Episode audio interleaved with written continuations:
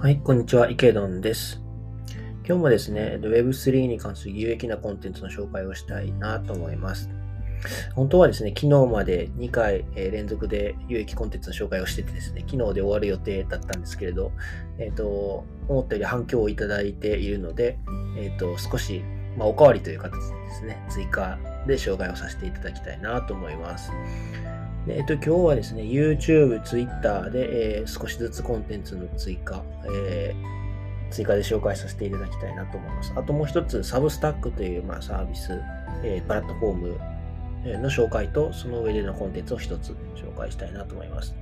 YouTube、えー前えー、前々回ですかね、えー、紹介できなかったけれど有益なコンテンツ2つ。えー、1つ目は ConnectTV、えー、2つ目が池早さんの NFT ユニバーシティチャンネル。この2つですね。で1つ目の ConnectTV は新しい経済さん、えー、現当社の新しい経済さん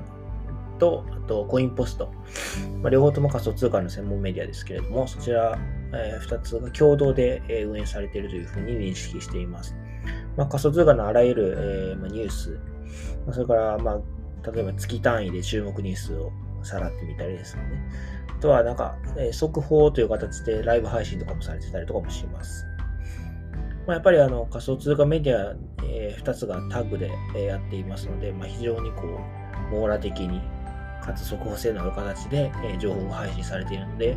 えー、皆さんフォローしておくべきかなというふうに思います。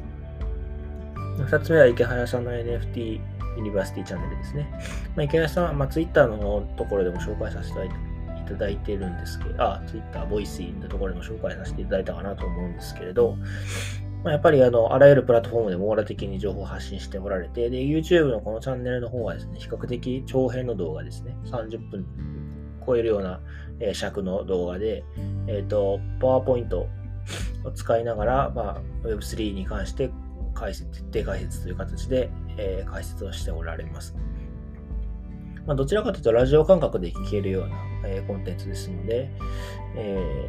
ー、まあなんか仕事とか通勤とかするときに、えー、聞いてみるのがいいのかなというふうに思います。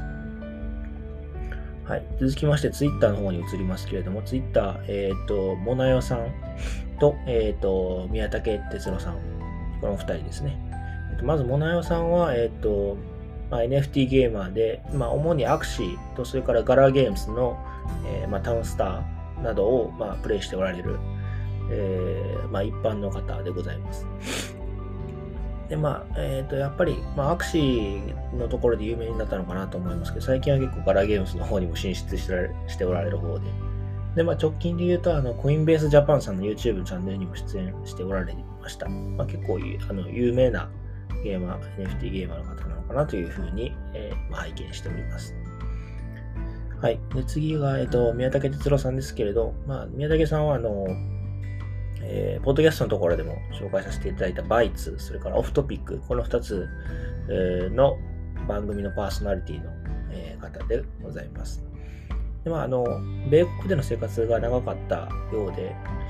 えっ、ー、と、まあ、英語はもちろん堪能という、えー、堪能なようで、まあ、あらゆる業界の著名人ですとか、あとはあの米国のトップティアの VC の発信する情報を、まあ、あの的確に日本語に翻訳していただいて、それをまあ発信していただいているアカウントです。で次に、えっと、サブスタックですね。まず、サブスタックって何っていうところなんですけれど、えっと、まあ、簡単に言うと、ブログを書く感覚でメルマガも配信できるサービス、まあ、プラットフォーム、サブスタックというものがあります。で、こちらのプラットフォームで、えっと、まあ、またしても登場の学さんなんですけれども、えっと、仮想通貨の学習メルマガというのを、えっと、配信しておられます。えっと、まあ、このサブスタックというサービス自体、私が見始めたのが最近なので、まあ、それほどこう使い慣れてるわけではないんですけれど、非常に使いやすいプラットフォーム、かつ読みやすいプラットフォームでして、で、その上で、まあ、学さんが、あの、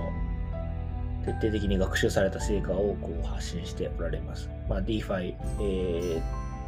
Web3 の、まあ、基本的なというか、主要なコンテンツについて徹底解説しておられますので、まあ、その業界の、情報を網羅的に把握したいのであれば、基本的にこれを読んでおけば、えー、ほとんど全ての情報を網羅できるかなというふうに思っています。はい。では今日は、えっと、まあちょっとおかわりという形で Web3 に関する有益な、えー、日本語コンテンツ、を、紹介させていただきました。そうですね。次回は、じゃあちょっと次、英語版の有益コンテンツの発信をしようかなというふうに考えています。では、今日はこちらで失礼いたします。お疲れ様です。